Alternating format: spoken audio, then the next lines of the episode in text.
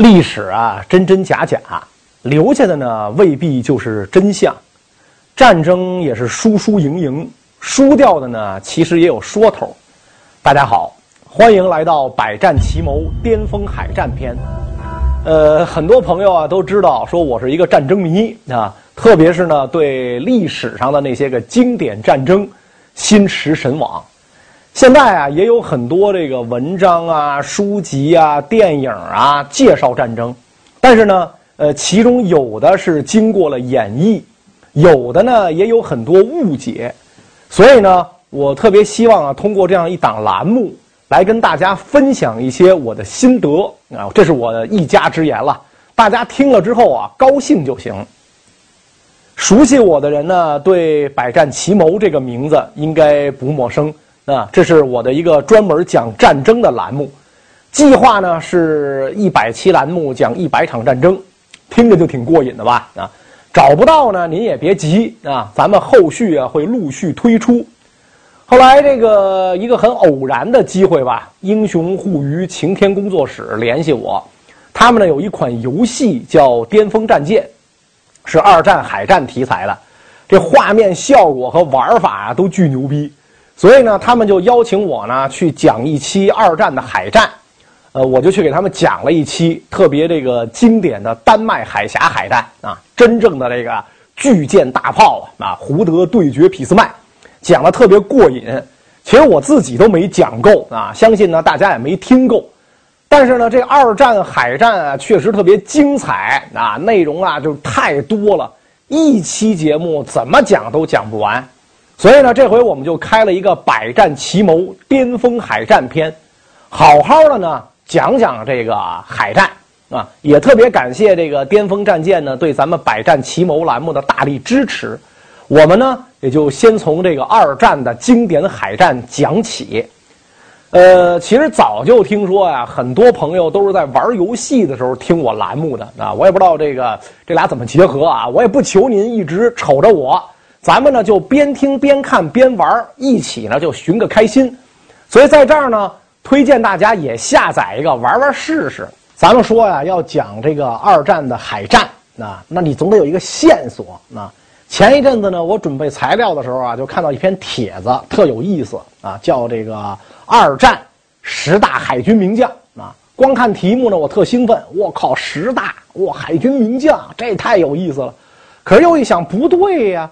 是吧？二战海战有那么多名将吗？就这几方参加，也就那么几个战场，我怎么数也对不上劲儿啊！后来等看完帖子，我明白了，嗨，其实啊，这就是标题党啊，外加中国人的十大情节，什么都想整个十大。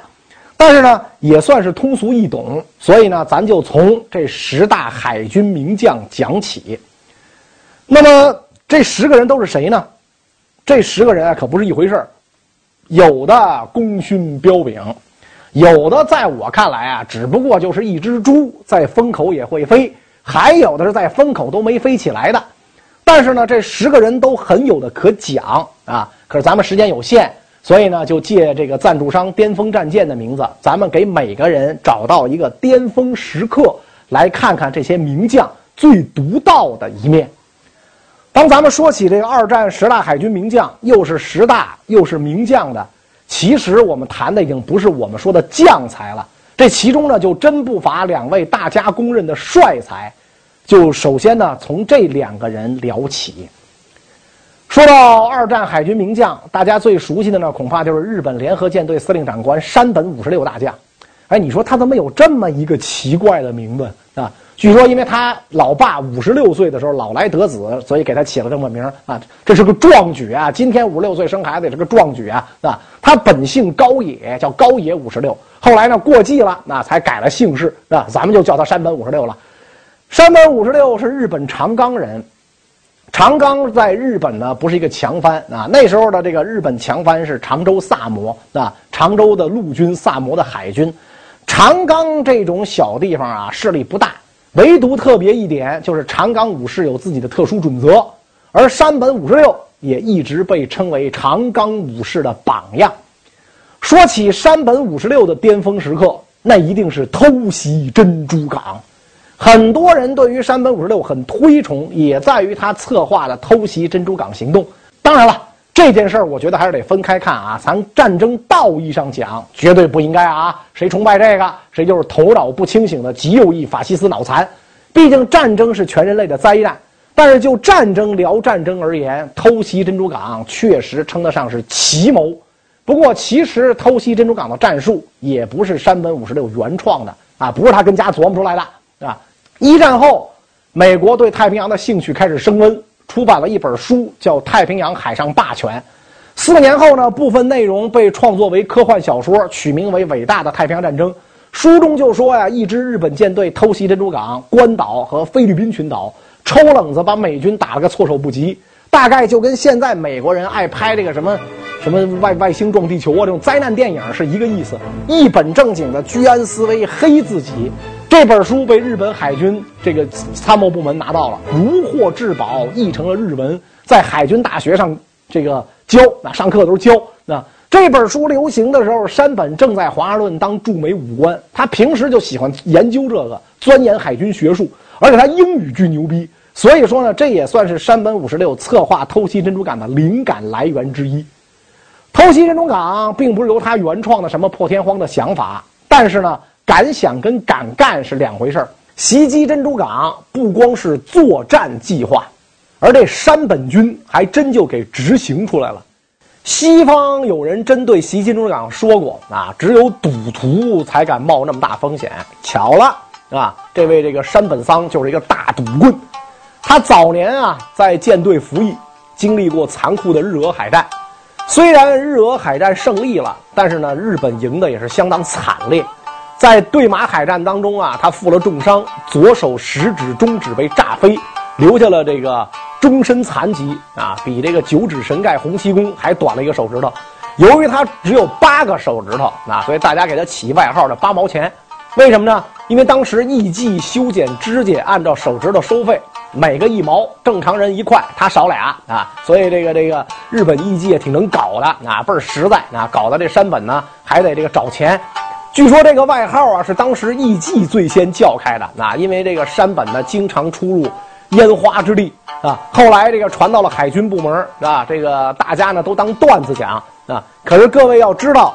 只有这种经历过残酷战争、看得开生死的人，才能成为赌徒啊！豪赌需要的心理素质，不是一般人能承受得了的。山本五十六不仅经过、见过，哎，平时还巨好这口麻将、象棋、扑克，什么能赌他来什么。在他看来，赌博带来的快感真刺激啊！刺激，太刺激了，比吃饭、睡觉。好多了啊！玩扑克、打桥牌、下围棋、吹牛打赌，他都是资深爱好者。他在学校跟同学赌，在单位跟部下赌，夜生活还跟艺妓赌啊！艺妓多实在啊，但是他也赌得认真。直到有一回，山本为一件小事儿跟一个朋友是吧赌这个三千块。三千块是什么概念啊？今天三千块日元和人民币二百，那会儿三千块钱什么概念？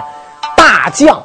日本陆海军大将的月薪五百块，一年六千块啊！这笔钱在当时是正经买栋学区房的啊！各位注意啊，是栋，不是套。你想这得多少钱？结果没成想啊，山本输了，跟人赌三千输了。虽然他的朋友一笑了之，没当回事儿啊！你多大个官啊？能能能这个给三千？山本却坚持还债呀，愣是月供，一直扣了十几年，是吧？所以不光他赌技好，毒品也不错啊。当这个山本出使欧洲的时候，有一传说啊，说由于他呢赌技超群，赢钱太多，拿人家赌场啊当提款机了。所以摩纳哥的这个赌场是禁止山本入场的，啊，人家是赌场，人吃马喂，挑费高，是吧？禁不住这么折腾。更神的是呢，山本说啊，说如果天皇陛下给我一年时间去赌博的话，我可以为日本赢回一艘航母。总之呢，日本海军传统的先发制人战略啊，美国的小说加上这个山本桑另类的个人天赋，促成了奇袭珍珠港计划的形成。珍珠港今天是一个旅游胜地，也是美国海军太平洋舰队的重要基地。咱们算直线距离啊，离日本三千五百多海里，离美国本土两千海里。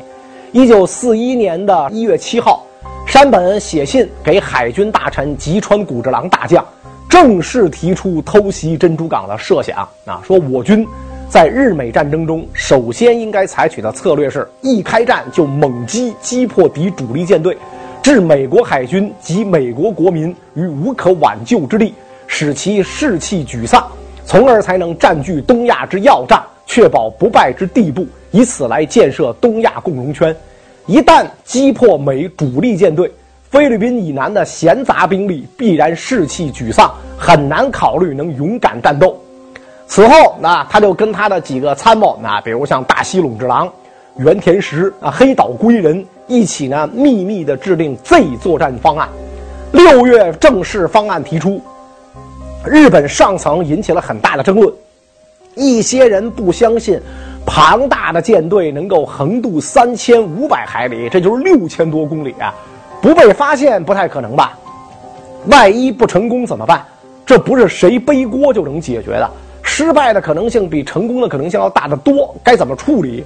山本五十六的回答非常简单，也很山本五十六啊，他说。皇国五运长久，夏威夷作战肯定成功。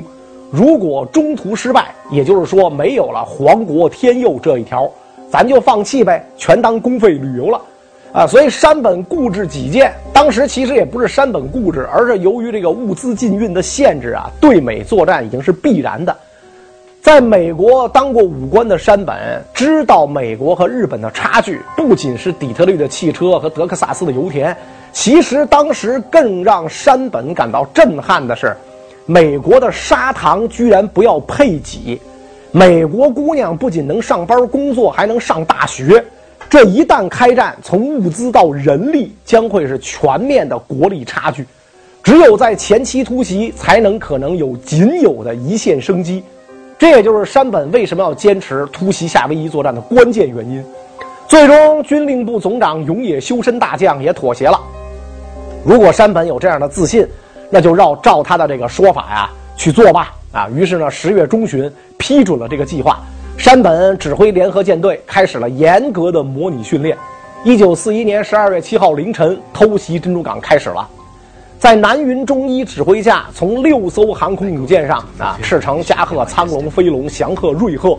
六艘航空母舰上起飞了第一攻击波，一百八十三架飞机穿云破雾扑向珍珠港。七点五十三分，发回了拖拉拖拉拖拉的信号，表示奇袭成功。此后，第二攻击波一百六十八架飞机再次发动攻击，仓促应战的美军损失惨重。八艘战列舰当中，四艘被击沉，一艘搁浅，其余重创。六艘巡洋舰和三艘驱逐舰被击伤，一百八十八架飞机被击毁，数千官兵伤亡。日本呢，只损失了二十九架飞机、五十五名飞行员和两艘微型潜艇。山本五十六后来由于密电情报的泄露，死于美军的伏击战。在他之后，日本海军每况愈下。在那个大炮、巨舰和航空兵战术并存的年代。山本其实是有机会更进一步提升日本联合舰队战法的，在他任上，其实以航母为中心的特虎舰队很早就被提出了，所以从某种程度上讲啊，他是一位被高估了的帅才。但是明知不可为而为，这还就是他所推崇的长冈藩武士的精神。常在战场，无论做什么，都要拼尽全力的精神。如果说这山本五十六啊是一位被高估了的帅才，那么呢，跟他相对啊，这个尼米兹就是一位被我们低估了的帅才。